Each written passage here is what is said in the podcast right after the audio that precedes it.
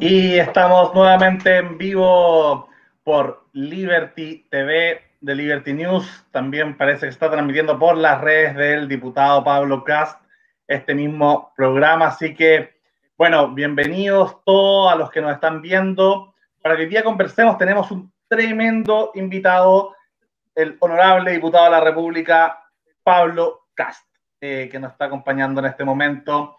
Eh, y bueno, paso a presentar también a nuestras, a nuestras conductoras y nuestras invitadas, ¿cierto? Nos acompaña Beatriz Sotomayor, conduciendo, psicóloga de la Universidad Católica y redactora en jefa de Liberty News. Nos acompaña también desde Australia en este momento, desde el otro lado del mundo, desde el futuro, Isadora Reynolds, lingüista de la Universidad Católica y eh, estudiante doctorado en lingüística también.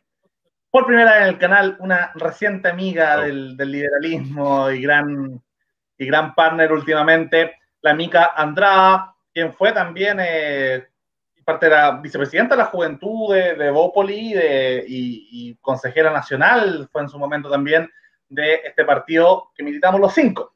Eh, y bueno, obviamente Pablo Casquen, también arquitecto de la Pontificia Universidad Católica, eh, y diría yo, este ya es, es, mi, es parte de mis apelativos personales, el diputado más liberal de, de este hemiciclo, diría yo, por lo que leí en la entrevista, eh, entre liberalismo económico, liberalismo político eh, y liberalismo valórico, diría que es uno de los más liberales o que complementa más lo que llamamos liberalismo integral. Así que justamente sobre eso vamos a hablar hoy día. Eh, Pablo hoy día fue elegido hace poco vicepresidente de Bópoli. Estamos en un momento, en unos años electorales. Ahí así que nos cuenta un poco por qué postura está, apruebo, rechazo, y cuáles son sus visiones también de, del partido para los próximos años. Nos enfrentamos, si es que gana el apruebo, nos vamos a enfrentar a 17 elecciones en casi 17 meses, creo, si no me equivoco. Entonces, bueno, se viene un, un, un tremendo tema. Así que, Pablo, por favor, cuéntanos un poco de, de, de cómo está la, la, ¿Cuál es tu visión sobre, primero sobre Bópoli, sobre lo que está pasando y lo, los desafíos que se vienen en esta primera instancia? Bueno, primero saludarlo, agradecer Lucas. No sé si tengo la mejor señal, parece que yo al menos quedo un poco pegado para ver si la, la arreglo antes de empezar. Mm. Sí, no, se escucha bien. Si es que, si es que tenía interrupción, te, te avisamos. A ver.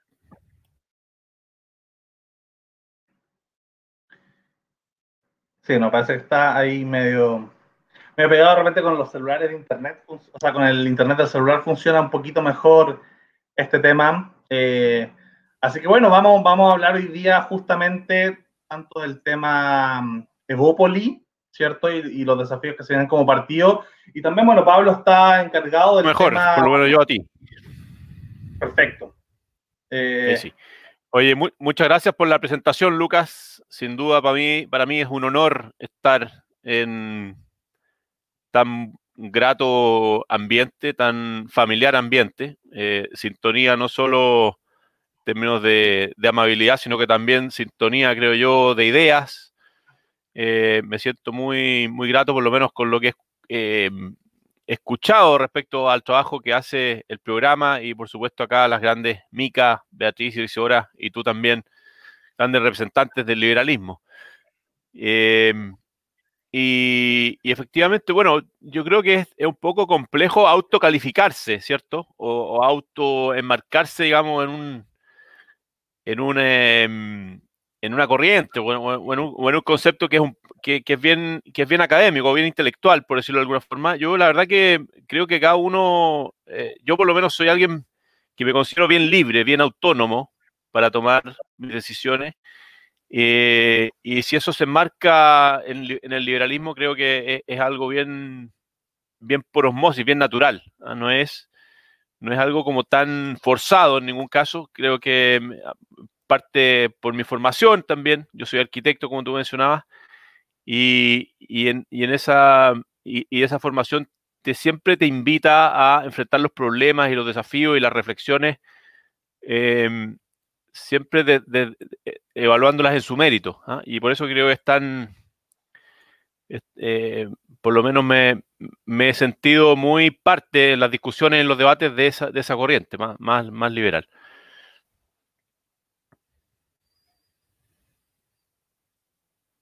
Preguntarte también ahora sobre, mm, no sé si se escucha bien, sobre el, lo que se viene ahora dentro de, de Bópoli para el futuro, eh, en estas posibles 17 elecciones en, en, un, en, menos, en un año, un poquito más de un año, que se vienen, cuál va a ser el futuro, tú también como parte de la directiva de este, de este partido, que sabe el partido liberal más importante que hoy día en el país. Eh, bueno, yo creo que el, sin duda que el tema eleccionario te, marca, ¿cierto? Te da un pie forzado para mucha de la, energía que uno, que uno gasta, eh, para todos eh, los pasos que va dando. Eh, y, quizás uno entra como en un modo bien, bien administrativo en muchas cosas. Trata de apoyar, acompañar a una serie de otras personas que, que sin duda están jugándosela por, por competir, por eh, proponer, por renovar, por oxigenar, que creo yo que ha sido la, gran mayoría de los que han, se han incorporado a Evópolis. La mayoría nunca había estado anteriormente en proyectos políticos. Y, eso, bueno, te da un cierto, una energía especial, ¿cierto? Da una, da una gratitud especial tratar de, incorporar, renovar. Em, pero como te digo, es una, es una pega bien, eh, creo yo, sacrificada, te saca quizás de, tus grandes ideales, de tus grandes causas que estás trabajando en términos eh, legislativos, territoriales, eh, pero sin duda es muy necesario hacerla. Y, yo creo que Evópolis está en una, en una reflexión, tiene un rol muy importante en, lo que viene, porque si bien son elecciones bien, em, algunas son nuevas, otras son, son bien históricas, ¿cierto? Hay, el plebiscito es algo bien inédito, tenemos la elección de gobernadores regionales, que es una figura que tampoco existía anteriormente. Eh, las otras son, son, bien convencionales, pero eh, el rol que, yo creo que va, eh, o sea, la etapa en que se van a dar, creo yo que marca una, forma bien distinta, porque primero van a ser como las, las primeras elecciones donde se acabó definitivamente el binominal, ¿cierto? Tuvimos la primera gran elección en el Congreso con eh, sin el modelo anterior, pero, pero todavía creo yo no estaban bien fraguados, ni decantados, eh, ni consolidados, mucho menos los proyectos, los matices políticos. Eh, todavía traemos cierta inercia binominal, creo yo, y por lo tanto este año va a ser bien decisivo. definir, van a definir cosas, bueno, como todos saben, constitucionales, estas figuras nuevas, y, va a marcar también, creo yo, la el fraguado finalmente de un proyecto que, en mi opinión, no se sostiene eh, uniformemente como es el Frente Amplio. Creo que hay demasiados matices dentro que tienen que también fraguarse en, proyectos diversos. Eh, dentro de la misma oposición van a, van a ocurrir esos, esos fragues y también en la coalición nuestra. ¿ah? También vamos a poner a prueba eh, una serie de definiciones que, em, que van, a, van a marcar yo creo, el, futuro, los próximos 20 o 30 años de Chile con mucha fuerza.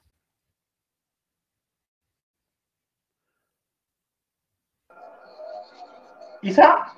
Ah, lo mío era una pregunta corta, pero en el caso de que gane y probablemente gane la prueba y probablemente gane como eh, constitución, convención constitucional, que eso significa cero personas de, Congreso, eh, ya tiene un plan, ya se están armando más o menos como a quién se elegiría, están empezando, esperando que la gente salga, va a haber algún tipo de capacitación o, como esto es muy nuevo, todavía estamos ahí viendo para dónde va la micro.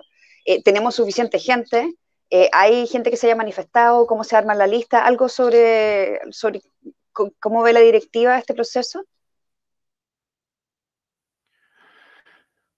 A ver, nosotros yo creo que traemos una estructura, ¿cierto? Y una, em, una, una, capacidad de procesar em, esta, convocatoria a participar en elecciones eh, que está, creo, en muy buen pie comparadamente, comparativamente con otros partidos. ¿ah? Creo que eh, nosotros venimos de, una, de, un modelo de líderes descomunales que fue eh, para nosotros la gran fuente de abrir un poco la cancha, de incorporar gente nueva Y, eso, y ese modelo, de alguna manera, ha seguido resonando en la gente que se ha querido involucrar también para participar en el proceso constituyente, en futuros alcaldes y en, las próximas elecciones, en estas 17 que se vienen.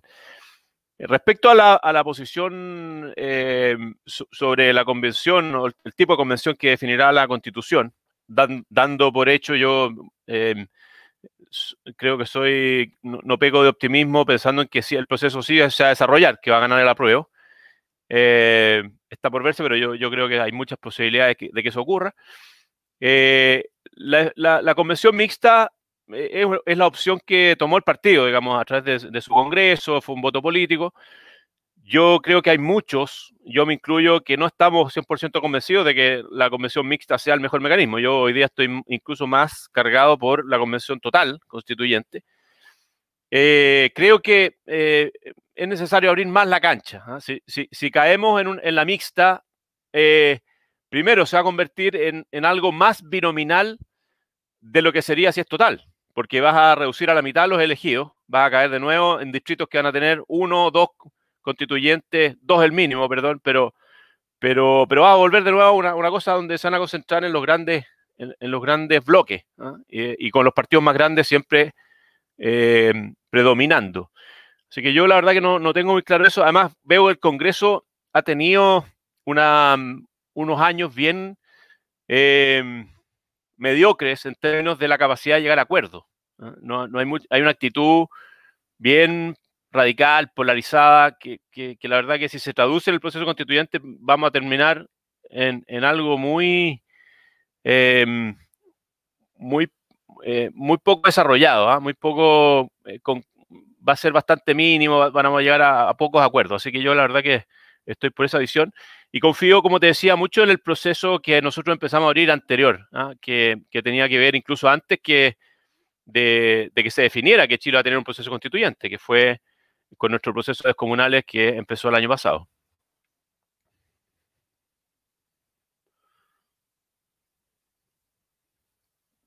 Ahí, ahora sí. ¿Te escucha bien? Eh, eh,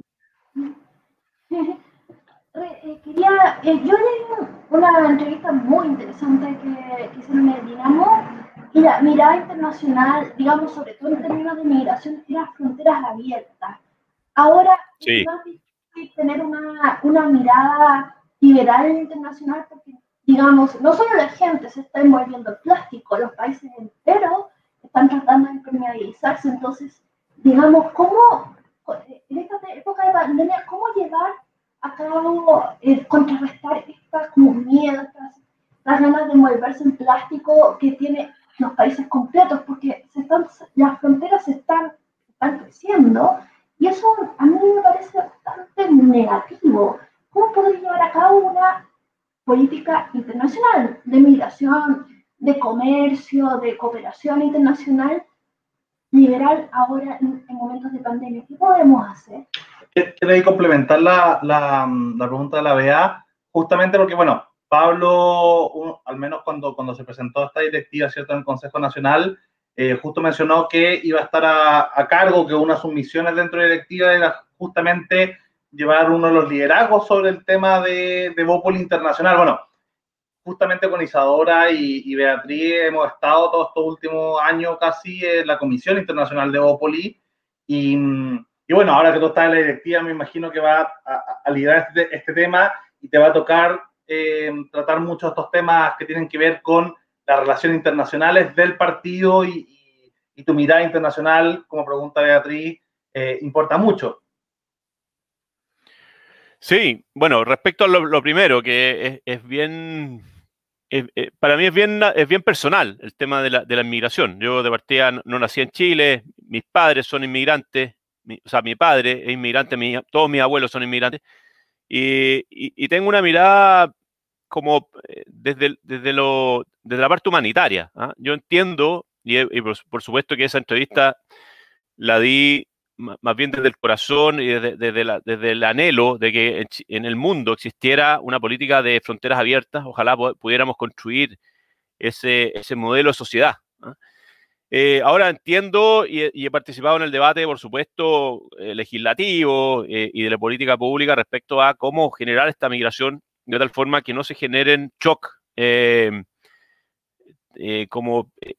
inabordables por ciertos países y por ciertas estructuras políticas para absorber esta, esta migración cuando se produce en masa.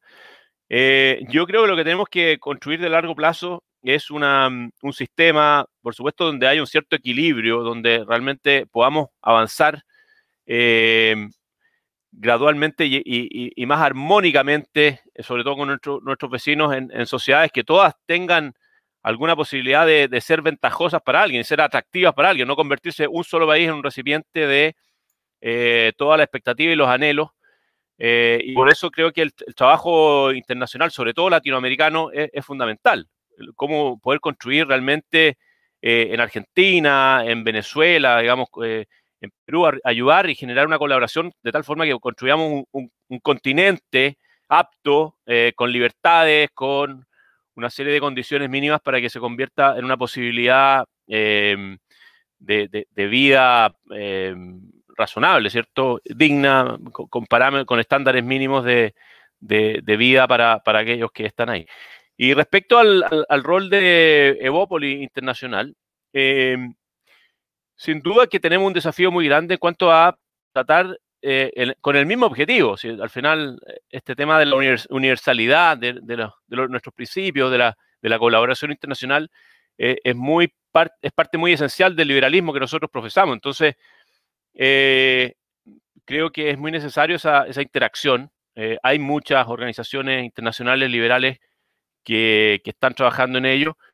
Y, siempre pensándolo, claro, muy ambiciosamente, pero también entendiendo que eh, somos un, partido emergente con, con, eh, capacidades limitadas y, vamos a partir siempre, sobre todo enfocado, mi, objetivo es partir más que nada de los jóvenes, ver cómo ellos se pueden empezar a eh, conectar con estas estructuras que existen afuera tanto en fundaciones como en organizaciones interpartidos, digamos, para que podamos construir y hacer políticas públicas que, permitan fomentar, desarrollar y promover nuestros principios. Eh, siempre aterrizados a, a propuestas, a propuestas políticas, a propuestas de sociedad, que yo creo que es lo que más hace falta hoy en el mundo. ¿ah?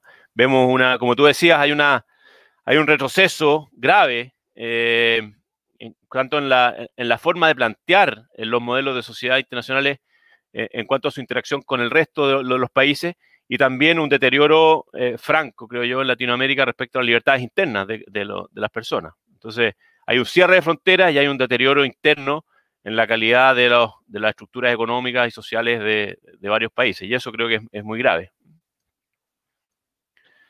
Antes de darle la, palabra a la, a la, voz joven de, del panel, eh, preguntarte en esa misma línea, porque claro, tú, tú nombrabas eh, estas instituciones y fundaciones internacionales que existen, eh, y Evópolis es parte de Relial, que es la red, eh, red liberal de América Latina, que es la sucursal latinoamericana de, del Internacional Liberal, muy, muy asociada a la Fundación Newman, y otro, que, que, que es básicamente la fundación, bueno, alemana justamente, que eh, apoya a todos los partidos y movimientos y fundaciones liberales a nivel internacional. Eh, también sabemos que la, juventud de Bópoli está asociada a la, juventud internacional de la Internacional Liberal. Eh, pero el partido no está, el Internacional Liberal, ¿cierto? RN en 2018 entró a la Internacional Demócrata Cristiana o Demócrata Centro, como se llaman ahora, sellando por fin ya, abandonando sus aspiraciones liberales que, que vimos en algunos RN eh, en 2014 y asumiendo su social cristianismo de frentón, eh, la UDC, que es la Internacional Conservadora, o, la IBU, y, em, y, en Chile los que han tenido el monopolio de la Internacional Liberal ha sido el Partido Liberal de Vlado Mirosevic en el Frente Amplio, que uno podrá respetarlo mucho y entender sus, sus opciones políticas, pero, pero están en una coalición que la mayoría de sus socios están eh, o, o, fueron parte del Foro de Sao Paulo o asociado a Podemos. Entonces, no se entienden mucho. Y yo creo que ahí Evopoli tiene quizás, para mí, una de sus principales deudas en temas internacionales es relacionarse o es ser aceptado finalmente en la internacional liberal para que el Partido Liberal de Vladimir Milosevic eh, no tenga el monopolio de esa relación que al final es la institución liberal más importante a nivel histórica en cuanto a, que toman toda la tradición del liberalismo en toda su vertiente, eh, quizás como la, no sé, el último reconocimiento que le falte Bópoli. ¿Está dentro de tu, de tu idea o de los planes que puedas eh, dirigir tú en, el tema de la directiva, hacer que Bópoli por fin entre en Internacional Liberal y que seamos reconocidos ya de frente como un partido eh, como corresponde dentro de las coaliciones eh, de centro derecha en el mundo entero, que, generalmente son de liberales, social cristianos y conservadores? Sí, bueno, yo creo que tú diste gran parte de la información necesaria para responder eso. Eh, sin duda que eh, la Internacional Liberal es el partido, es, la institución más representativa y, más eh, más universal respecto a eh, los principios del liberalismo y, es un anhelo desde hace mucho tiempo de que como partido podamos pertenecer, formar parte de ella, eh, las, em, las capacidades ¿cierto? y las redes que existen ahí son, son, creo que abren muchas puertas y permiten, no tanto por un tema como formal de pertenecer a esta institución, ser como un miembro, digamos, o un socio, sino que eh, aprovecharla realmente para poder eh, profundizar, desarrollar, promover, eh, sobre todo nuestros jóvenes, que yo creo que ellos son hoy día los que van a, van a marcar un poco el calado de,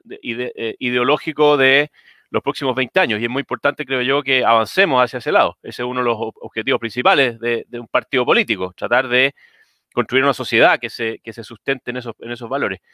la Internacional Liberal ha tenido, yo creo que, claro, respecto a Chile, ha tenido esa, gran, em, no sé si contradicción. Yo, para mí es una contradicción absoluta que el Partido Liberal de Chile, primero que, que se, se, autodenomine liberal, yo la verdad que encuentro que eh, tienen bien poco a esta altura.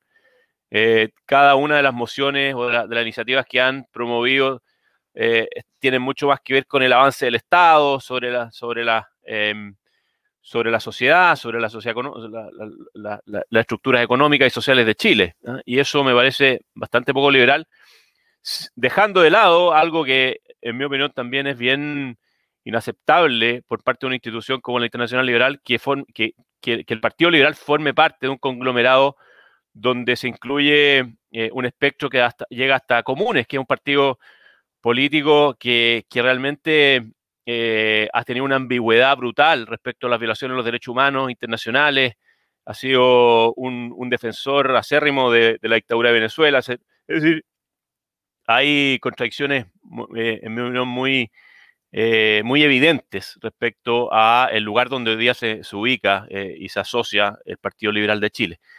Eh, pero es algo que tenemos que construir convenciendo. ¿ah? Y como te digo, no, sin poner el objetivo eh, solo administrativo o formal de pertenecer a ella. Acá tenemos que realmente eh, también recuperar el rol que tiene la, la, la, institución a nivel latinoamericano, porque si, es que son capaces de mantener a un socio sin esa interacción necesaria que te permite construir liberalismo, bueno, uno también tiene que cuestionarse qué es lo que está fallando dentro de esa institución. Y eso también, por supuesto, que hay que, hay que cambiarla. Esa, esa sociedad, por ese objetivo es involucrarse en ella para eh, influir en Latinoamérica, no, no solo para, para pertenecer al club, por decirlo de alguna forma bien gráfica. Bueno, le pasamos la, la palabra a Mica. Gracias por la respuesta, Pablo. Bueno, y recordar también que, se está transmitiendo también en el Facebook de Pablo Cast eh, pues. y su Instagram. Mica, eh,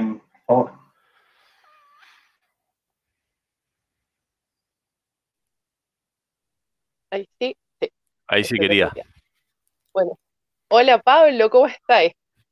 Bueno, he tenido pues, el gusto de trabajar contigo durante los últimos dos años dentro de Bopoli en la quinta región, Pablo, diputado del Distrito 6, yo soy de Valparaíso, y he visto cómo te preocupa, la, te preocupa y te ocupa la participación joven ahora me gustaría centrarme en cuál crees tú que va a ser nuestro rol, no solamente de los liberales jóvenes dentro de Bópoli, sino que dentro de toda la, dentro de toda la población, eh, dentro de las futuras campañas.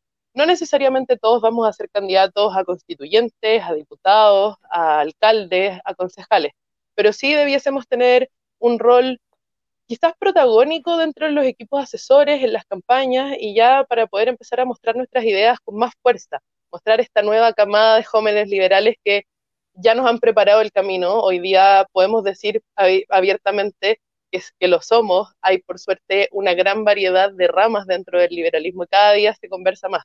Entonces, ¿cuál crees tú que va a ser nuestro rol dentro de todo este proceso de nuevas elecciones que se vienen y también dentro de las orgánicas de los partidos?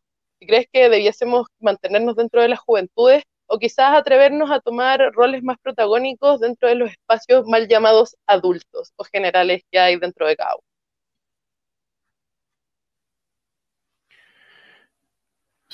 Sí, bueno, muy, muy buena pregunta porque yo creo que es, un, es una inquietud que debiéramos tener todos siempre eh, en, la actividad que hagamos. Eh, cómo involucrar y cómo estar permanentemente renovando nuestro quehacer. Eh, y sobre todo en política que, como decía anteriormente, creo que estamos en una etapa donde se van a jugar muchas cosas. Se, está fraguando em, eh, muchas cosas que van a definir el futuro de Chile en los próximos 20 años. Por lo tanto, creo que el rol de ustedes, de los jóvenes, eh, es esencial. Creo que sin ustedes va a pasar lo mismo que le pasó, o sea, si es que la clase política los excluye, sobre todo los principales protagonistas, va a pasar un poco lo que, lo que le pasó a la clase política, a los partidos grandes, digamos, en, los últimos 10 años, que los pilló por sorpresa, digamos, y hoy día se encontraron de un día para otro eh, sobrepasados por los lados, con, eh, en un lado por la izquierda, por el Frente Amplio, por, por grupos que sí emergen desde esa sintonía con las nuevas generaciones, Em, y, por la derecha también creo que ocurrió lo mismo. Creo que se fueron quedando, no dieron espacio a, nuevos, a nuevas personas. Eh, y eso siempre termina en crisis. Cuando no hay una, renovación orgánica de los proyectos políticos con gente de nuevas generaciones, al final te pasan la cuenta, ¿no? Ahí te dicen, ya, ¿sabes qué? Se acabó tu tiempo, vamos con proyectos nuevos. Eh, y por eso yo creo que Bópoli es, tan consciente de esa necesidad de que participen los, jóvenes y que esto se empiece también a, convertir en, un, en, un, en, un, em, en una máquina permanente de, participación de ustedes. Y respecto a las campañas políticas o lo otro, yo creo que eso, bueno, eh, eh, no hay que olvidar que el rol final de cualquier partido político y cualquier proyecto que tenga, que quiera asumir un rol en la sociedad tiene que ver con eso, con, con, transformar personas, con, eh, es bien humanista en ese sentido lo que, lo que hace un partido político y en eso yo, yo por lo menos no, me pierdo. Por lo tanto, el objetivo es formar, eh, construir personas que puedan el día de mañana influir en el ámbito en que sean, no solo asumiendo un cargo. esa, esa, mm, esa visión un poquito más natural, más orgánica del trabajo de un partido político me parece también muy necesaria, porque cuando uno la eh, hace funcional siempre a eh, las elecciones o a un cargo, digamos, oye, te voy a preparar para ser alcalde, te voy a preparar para ser eh, diputado, no sé. Cuando, cuando uno se enfoca en lo eleccionario, creo que pierde muchas veces la riqueza, se aleja de, de, lo complejo y de lo múltiple que es el, quehacer de, la política en sí. ¿Ah? No, es, no es solo un asumir una autoridad o un poder, es, una serie de cosas, es tener sintonía con gente. Por eso que encuentro tan valioso lo que hemos hecho eh, y que ha nacido principalmente los jóvenes con Operación Infancia, con la fundación, o sea, con, la, con Horizontal, en la reflexión académica. Es decir, necesitamos que los partidos sean no solo máquinas electorales, sino que eh, generadores de versamiento y generadores también de un brazo armado en la sociedad, un brazo en las necesidades, en intervenir en ciertos grupos vulnerables, en grupos, no sé, creo que eh, eh, es un poquito chata la visión de que los partidos políticos solamente se deben enfocar en, lo eleccionario. ¿ah? Y en eso creo que los jóvenes lo han entendido muy naturalmente así. Mica, ¿quieres complementar ahí la pregunta o la respuesta?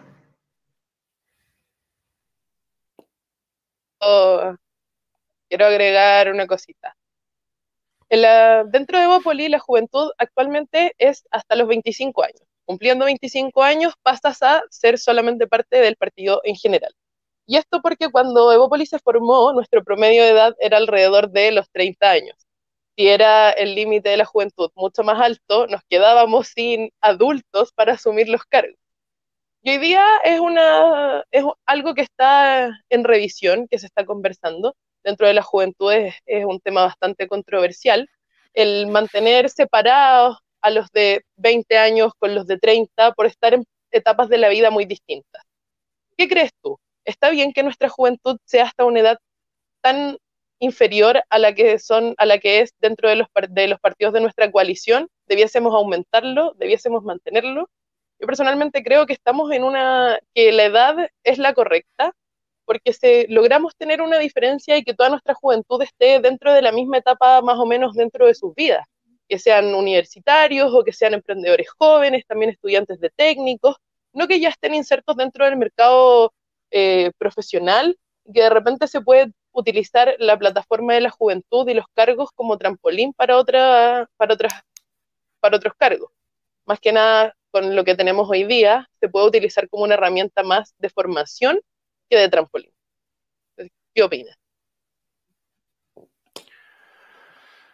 Pucha, me declaro bastante ignorante eh, en, eso, Mica, porque la verdad que no. Eh, yo creo, yo eh, compartiendo que tiene que existir una fecha administrativa para definir cuándo empieza una etapa formal dentro de un partido, para, para organizarse, para definir ciertas, ah, no sé, pues, cierta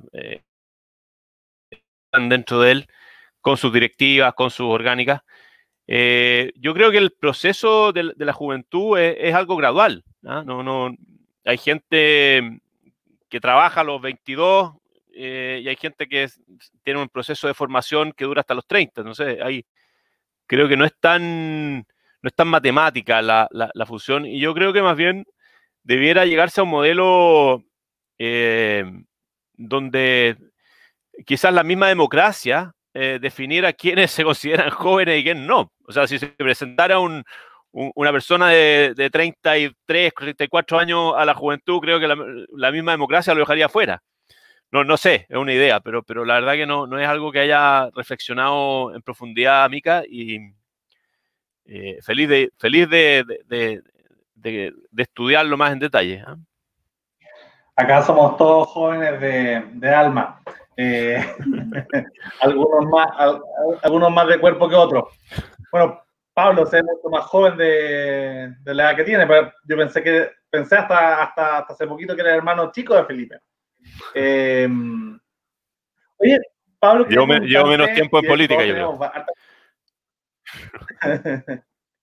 Queríamos preguntarte por esta misma entrevista que mencionó la Bea em, del Dinamo, que tú decías que, la comentaste harto desde el corazón, y tenía eh, harto de, liberalismo cultural. Bueno, por lo mismo, justamente cuando leí esa entrevista en 2018, fue como, ah, Pablo es lejos el más liberal de, todo este hemiciclo. Eh, porque ahí tocaste un tema súper interesante que era como una especie de privatización del matrimonio, ¿cierto? O, o devolvérselo a la sociedad civil como, se quiera ver, pero, pero era, era complementario al, matrimonio igualitario, que es cierto que, es una de las banderas más importantes del liberalismo en sentido valórico, cultural, pero tú ibas quizá un paso más allá, casi libertario, uno podría decir, que tenía que ver con devolvérselo a la sociedad civil y tú decías, bueno, si los musulmanes quieren poligamia, si es que eh, Rolando Jiménez quería oficiar, ¿cierto?, de, de casamentero, que, que lo hiciera y que no necesariamente fuera un eh, oficial del registro civil. Y desde este canal hemos justamente, sobre todo con, con, con Beatriz y con Isadora, hemos, hemos promovido harto y hemos discutido harto sobre un concepto que, que está pegando harto entre los millennials eh, últimamente que tiene que ver con el poliamor o con la posibilidad, y que tú lo mencionas ahí justamente, que es eh, que tú ahí hablas de, de, de, que sea múltiple o que el Estado no se meta en decidir eh, con cuántas personas, cuántos son y que cada uno decía más o menos el contrato como quiera. Eh, en ese sentido, ¿qué, opinión tiene? Y, si esto lo podría, se podría terminar transformando en una, en una, en un proyecto de ley o en algo así que fuera, porque yo creo una tremenda idea que quizá en 2018 todavía sonaba ciencia ficción, pero, pero cada, vez, eh, suena más como... Cada, vez suena más como, como algo que se viene, como un, como un debate que es totalmente complementario al matrimonio igualitario. No sé, no sé si ha madurado más ideas, si justamente se puede plantear algo, o cómo, o cómo lo ves tú, eh, sobre todo para, para devolverle a la sociedad civil algo tan importante y tan suyo y tan privado como es em, la estipulación de los, o la juri, volver jurídico, ¿cierto? Eh, el componente emocional, el componente del amor, el componente, ¿cierto?, de la afiliación. Eh, ¿cómo, ves tú eso en, en, un futuro o, o, si es traspasable a un proyecto de ley o algo así?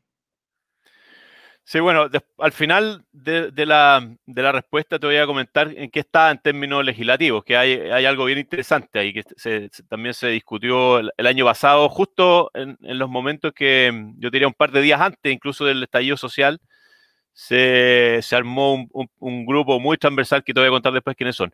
Pero respecto a, a los principios que están detrás, eh, yo siempre, como te decía, quizás por, algo bien de, estructura personal, de historia personal y de formación, siempre me ha molestado mucho eh, que el Estado se meta eh, en cosas que no le corresponde o en cosas que uno, que uno se pregunta, ¿por qué? ¿Por qué hay un funcionario eh, público encargado? Yo me acuerdo cuando yo me casé, me sentía realmente extraño frente a un funcionario estatal, digamos, que me decía, bueno, y el amor, eh, y tienen que aprender a perdonarse, y tienen que formar a sus niños, eh, y es difícil.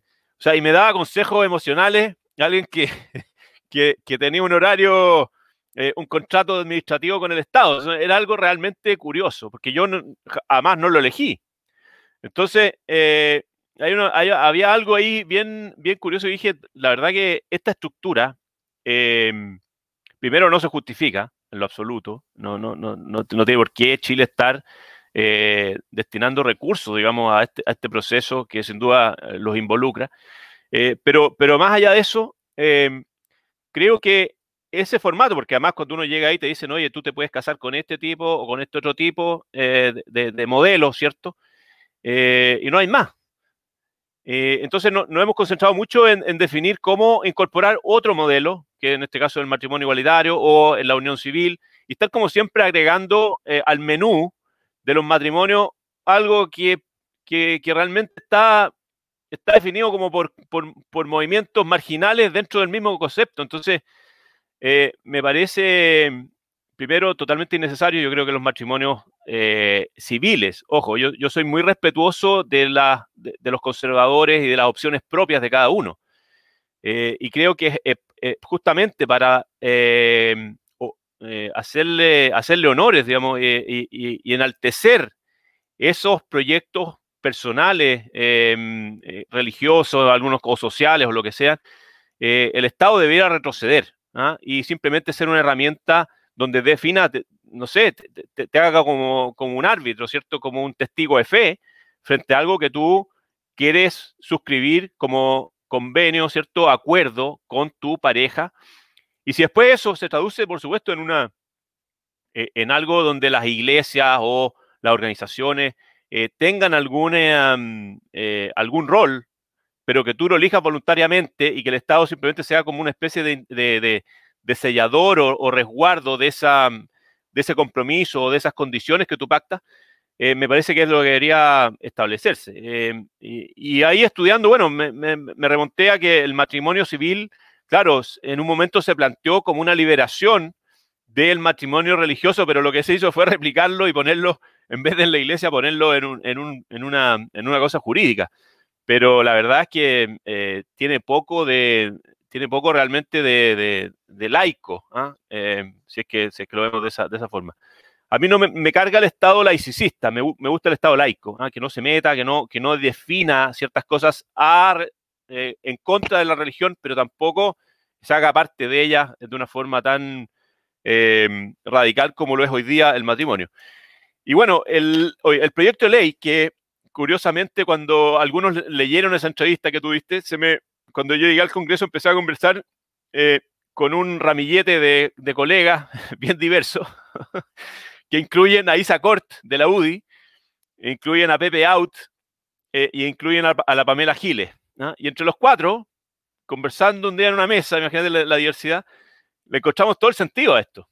Eh, Isa Cort es una persona bien, bien religiosa, conservadora, pero, pero, pero coincidimos en que em, el Estado en este caso tiene que retroceder, volver a entregar alternativas para que cada persona en, su mérito elija eh, el tipo de, contrato que quiera y, estamos, estábamos, como te digo, armando el proyecto de ley eh, que es bastante simple, ¿ah? porque al final es abolir el, matrimonio civil y definir que se, lo, sustituyan eh, contratos civiles de otro tipo con las condiciones que uno quiera, puede ser soluble, indisoluble, eh, de dos personas, múltiple, como, o sea, en base a las culturas eh, propias que, cada, que cada grupo de la sociedad tiene.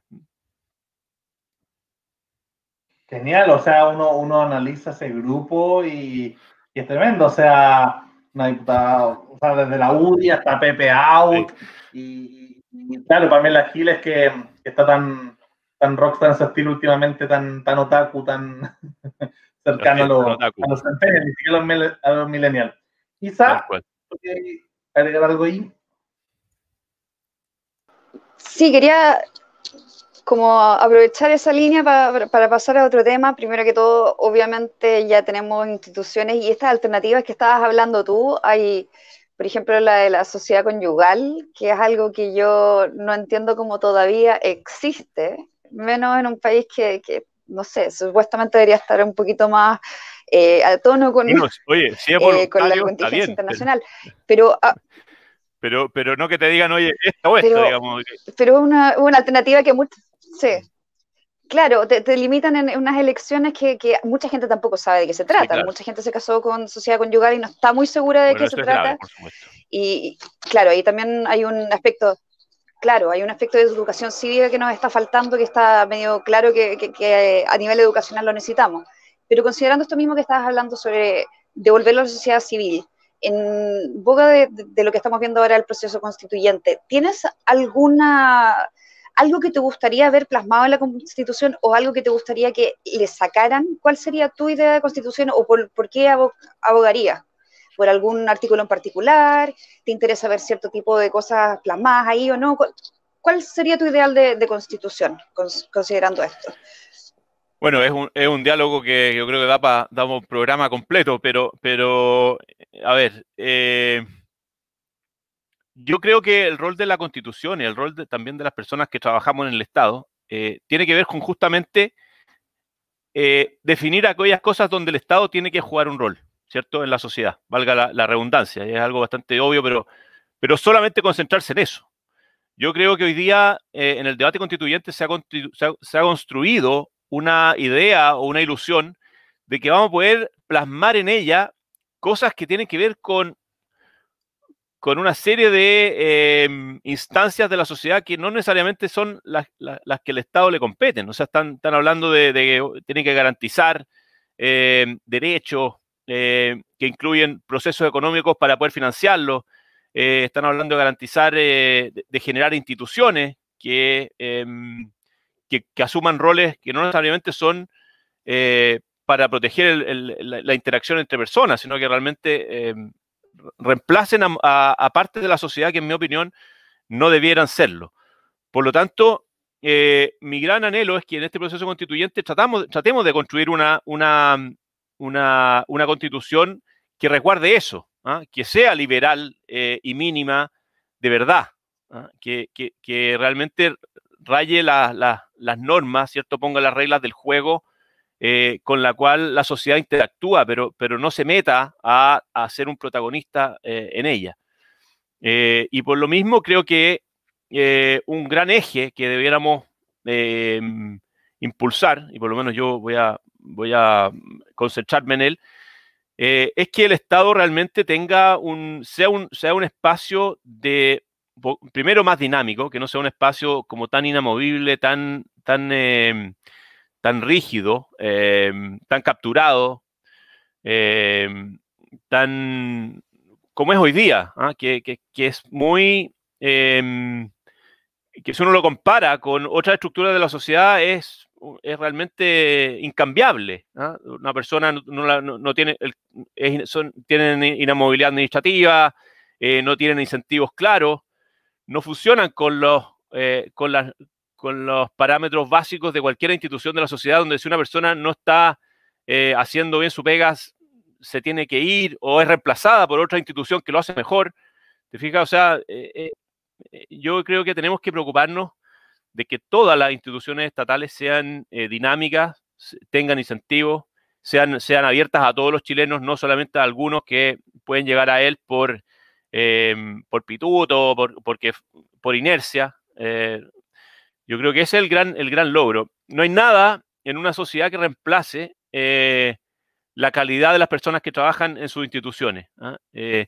Y, el Estado, sin duda, que es la más fundamental para entregar esas, sobre todo, prestaciones sociales urgentes para poder nivelar un poco las oportunidades. Entonces, eh, si el Estado es mediocre, participa gente que no, tiene incentivos para hacerlo bien, eh, vamos a estar eternamente arrastrando un, déficit grave eh, que no, va a permitir salir de los grandes problemas.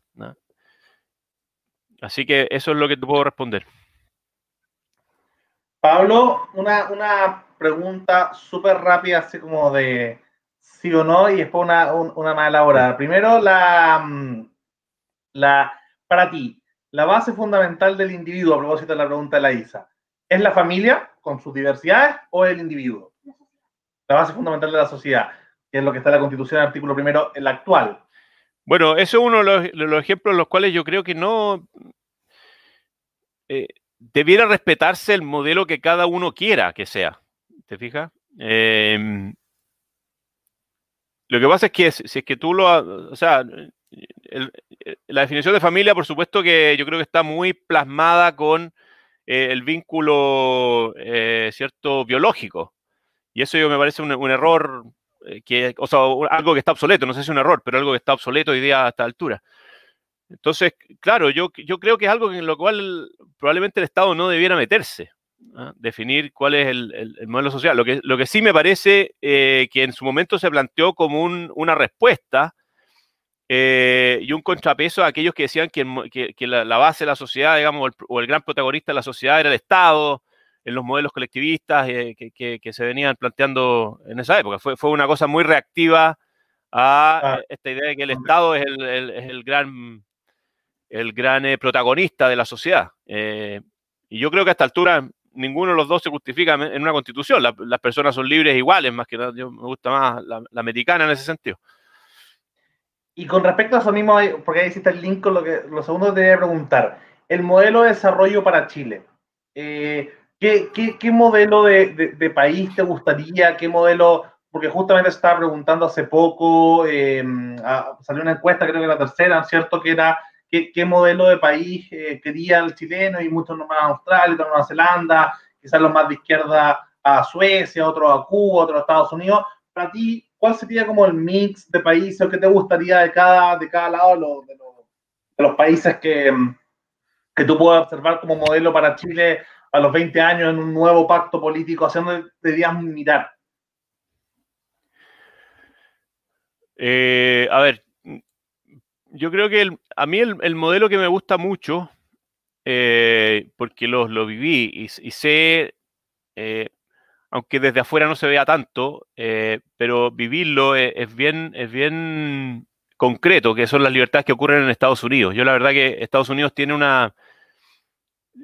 está muy caricaturizado respecto a que, no sé, es, como violento, es como texano, como todos imaginan en Estados Unidos, como Texas, pero pero en realidad hay, comunidades eh, y esa libertad que se le dio a cada institución de la sociedad o a cada, territorio para modelar las condiciones, las reglas básicas de, funcionamiento, la autonomía para definir estos, estos parámetros, eh, me parece algo muy replicable. ¿ah? Y creo que es de los pocos países que lo tiene. ¿ah? Los, claro, los, que han ido replicándolo parcialmente, pero eh, a mí me gusta mucho el, modelo americano que lo he descubierto, como te digo, yo viví un año hace, cuatro años atrás, vivía allá y eh, me di cuenta de lo libre que era. ¿ah? Por mucho que uno tenga la idea de Trump y que, de que, no sé, la opresión en ciertas cosas, el racismo, en ciertos problemas sociales graves, eh, y que el Estado igual es fuerte, em, sacando lo federal o, esta, como eh, permisividad que le entregó también la sociedad al, gobierno federal para que se involucre, eh, intervenga fuertemente cuando entregándole esas atribuciones, me gusta esa libertad que tienen. y creo que Chile ojalá avanzara en esa línea, ¿ah? en, autonomía, en, en una competencia de condiciones que hubiera en las distintas comunidades, me parece que es algo que Chile no tiene. Es muy, Chile es muy unitario, eh, muy centralista. Eh, eso yo te diría un poco que es mi, para allá va un poco más mi norte. por, lo, tanto, es más libertario, más liberal que eh, los socialdemócratas, sin duda. Aún haciéndose cargo eh, sobre todo el tema de las oportunidades y la, y, la, y la dignidad mínima que tienen que tener los grupos que no pueden obtenerla por sus propios medios, eso sí. Sí, es súper rescatable el tema. Bueno, fueron las primeras democracias eh, modernas, contemporáneas, así que eh, me sumo a tus palabras. Mica, ¿todavía senta la mano?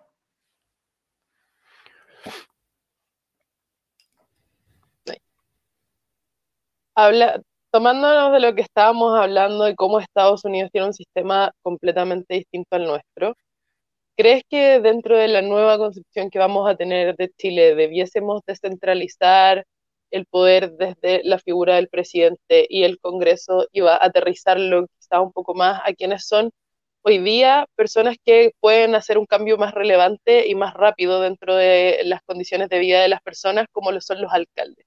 ¿Crees que debiesen empezar a tener un rol más protagónico dentro de la política.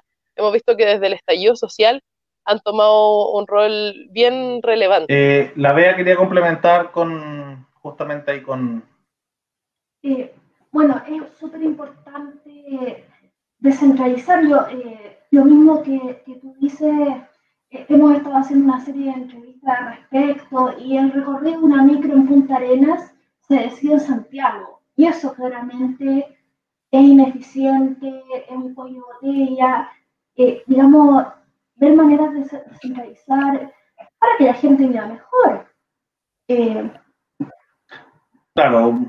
tema de centralización, unitarismo y también hay aprovechado de, complementar también la, pregunta, eh, el tema porque todo, todo lo que tiene que ver con, con, lo que mencionaba justamente Beatriz, la Mica recién y tú también, Pablo, con el caso de Estados Unidos, de los check and balance, ¿cierto? De esta repartición de poderes.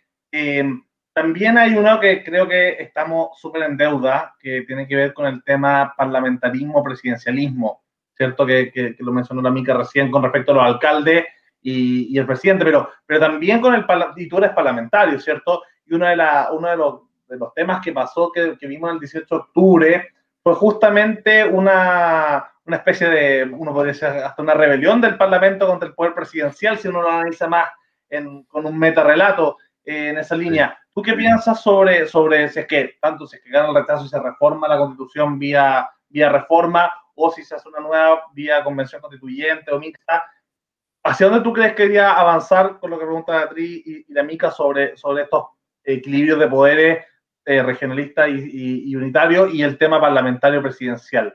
¿Hacia dónde sería para ti el modelo de desarrollo que, o modelo de país que, podríamos tener en cuanto a esos, a lo que tenemos y a lo que, a lo que tú crees que deberíamos ser?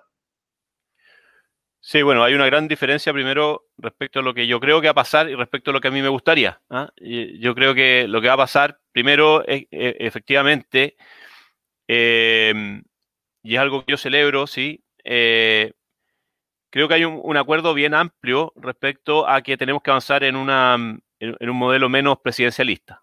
Eh, por lo menos más parecido quizás, bueno, y de ahí hay expectativas bien extremas, desde los que quieren que esto sea totalmente un, parlamentarismo, eh, que también tiene sus problemas, hasta algo parecido a lo que tenemos hoy día.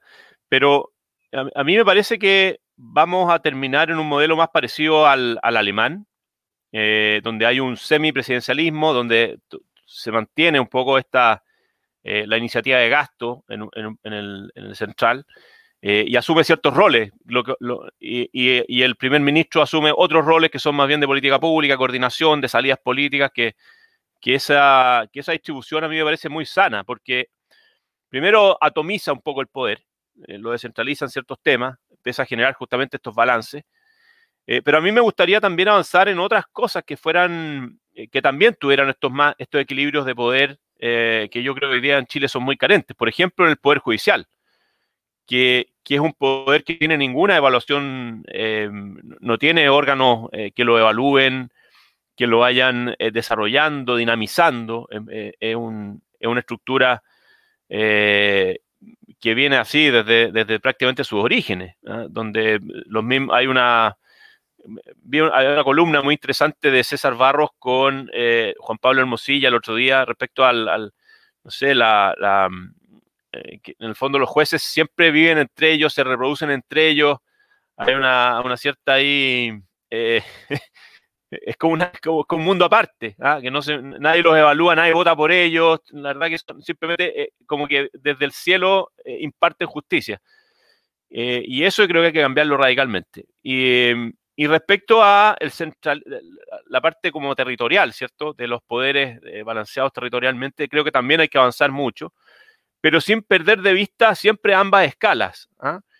Cuando tú caes en un, país muy atomizado, donde delegas todo en, los territorios, em, en las comunas o, en las, en las provincias o en las regiones, eh, siempre tienes el riesgo de perder eh, la perspectiva a gran escala que, tiene que entenderse siempre también con un con, esa, con esos parámetros. Y por, por, darte un ejemplo muy claro, la política energía. Tú no puedes em, eh, subdividirla, porque tienes un problema, no sé, las condiciones de, generación energética se hacen en un territorio del otro y si tú le empiezas como a atomizar donde uno no le comparte al otro o uno no asume los costos em, del otro, la verdad que se empieza a generar un país donde no, no, es eficiente en resolver estos problemas.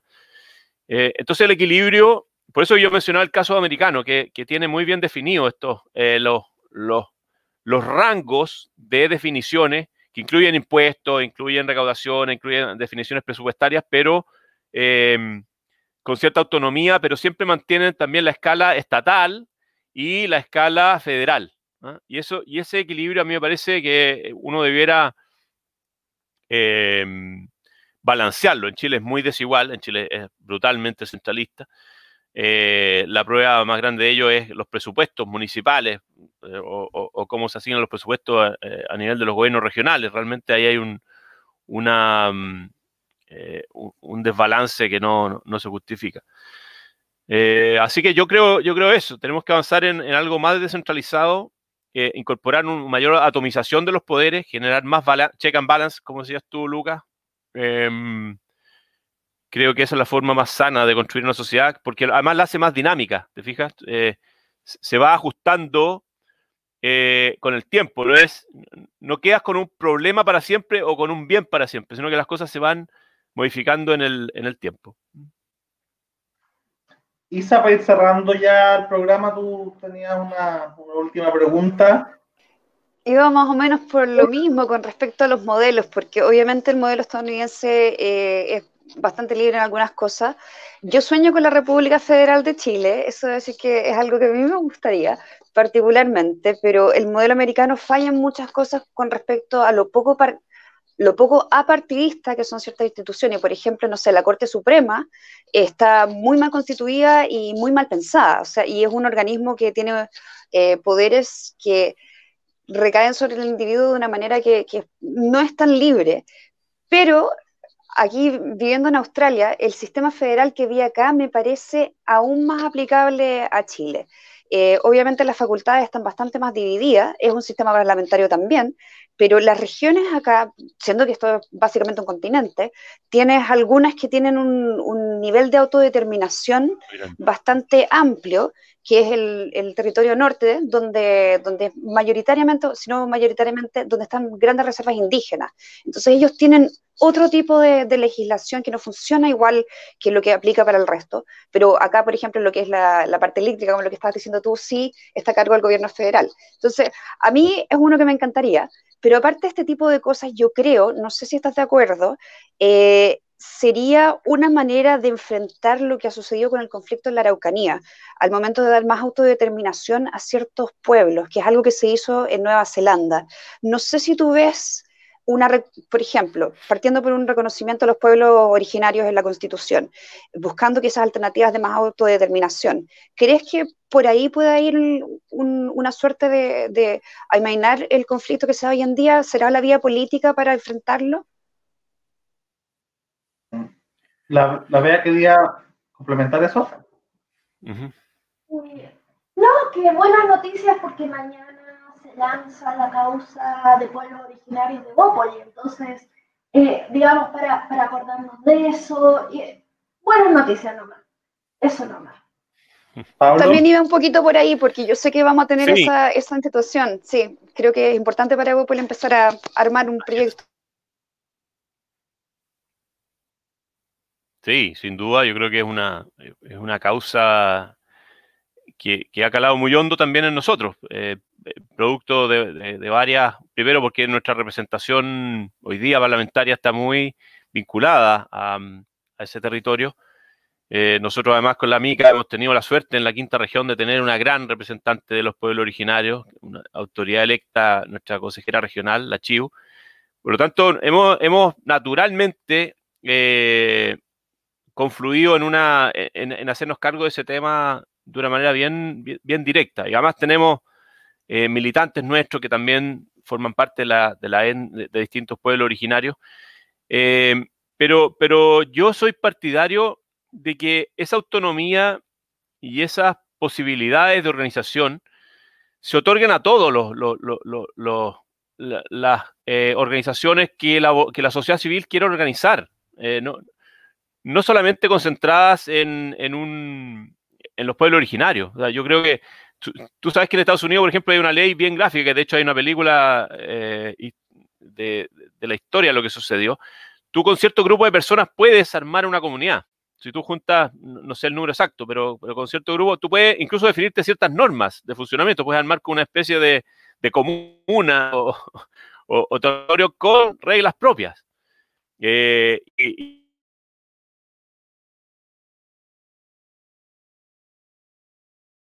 ¿Qué pegado Pablo? Eh. Oye, bueno, a, ver si, Desafortunadamente eso nos puede llevar a un nuevo Waco. No sé si ustedes, se acuerdan de esa historia, de lo que pasó en Estados Unidos con esos grupos relativamente paramilitares. Siempre estaba todo. ¿Ah? Eh, hay que, sí, hay, hay que balancear. Ahí volvió Pablo. Ahí volví. Sí, yo decía que ojalá esas posibilidades las tuvieran todos, pero siempre eh, recordando dos cosas. Primero, que la escala nacional, como te decía, eh, se mantenga. Es decir, tú no puedes permitir que haya, por ejemplo, em, eh, una ley o un código penal distinto. Entonces, cosas, cosas básicas. Tú no puedes permitir que esos grupos, em, por darte un ejemplo, hoy día en Rapa Nui, hasta hace algunas semanas en Rapa Nui, había una, una ley que em, minimizaba eh, históricamente eh, y que se aplicó, por supuesto, en una ley. Eh, o sea, culturalmente ellos tenían una, minimización de las agresiones contra la mujer, digamos, contra la, la, violación y, lo, que tiene que ver con las agresiones sexuales. Porque era parte, culturalmente no era tan em, mal visto en eh, ese tipo de cosas y, se convirtió hace algunas semanas en una conquista histórica de poder eliminar esa excepción que tenían las agresiones sexuales en, en Rapa Nui. Son cosas que uno creo que una sociedad moderna no puede permitir, por mucho que sean parte de una cierta em, eh, inercia cultural, ¿te fijas? Entonces, eh, yo creo que tú no puedes permitir ese tipo de cosas, tienes que tener un marco general, por lo tanto hay leyes federales que todos tienen que respetar. Eh, y lo otro es que tienes que respetar los principios democráticos, que yo creo que ahí también hay un desafío grande em, respecto a cómo se organizan ciertos, eh, ciertos grupos. Porque, em, y de hecho en Estados Unidos era tal la, independencia que tenían que elegían a un líder de, la comunidad o de la secta, digamos, y ese líder no, no, había democracia. O sea, el tipo era prácticamente el amo y señor de la comunidad, hacía y deshacía yo creo que si, tú respetas eh, la forma democrática para que esa eh, organización se mantenga voluntaria y no sea bajo presión, eh, son principios básicos que debieras por lo menos exigir para que esos territorios tengan esa autonomía, porque de lo contrario se permiten cosas, no sé, yo, yo, no me consta, pero hay muchos, por ejemplo, rumores de que en Chile, en, en ciertas comunidades, mapuches, la verdad que no hay mucha libertad. Y hay ciertos grupos que tienen capturado, digamos, el mando, no hay elecciones y, hay un grupo de sometidos que están ahí y que tienen que hacer caso de, estos líderes, eh, que además, por supuesto, no solo tienen fines eh, culturales, sino que también tienen otros fines distintos, que son políticos, a veces también de, de violencia. Entonces, hay que resguardar ciertas cosas y equilibrarlas. Y para eso tiene que existir una institución supra mm, territorial que lo controle. Bueno, justamente el liberalismo nace en gran parte para, para poder mediar entre, entre este multiculturalismo y tiene aspiraciones universalistas y sobre todo eh, defiende más a individuos que a cultura. Entonces, justamente, bueno, acá estamos con, con tres grandes feministas liberales que probablemente estén muy en, la línea de que una cultura, por más que sea milenaria o tenga 10.000 años, eh, y, nos vale más que los derechos individuales de cada sujeto. Así que, oye, eh, agradecerte, Pablo, por esta conversación. Ha estado tremendamente buena.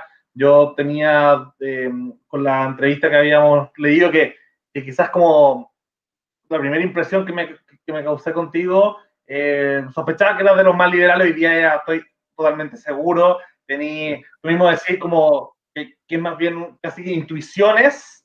Eh, pero tus intuiciones son tremendamente liberales, libertarias en el buen sentido de la palabra.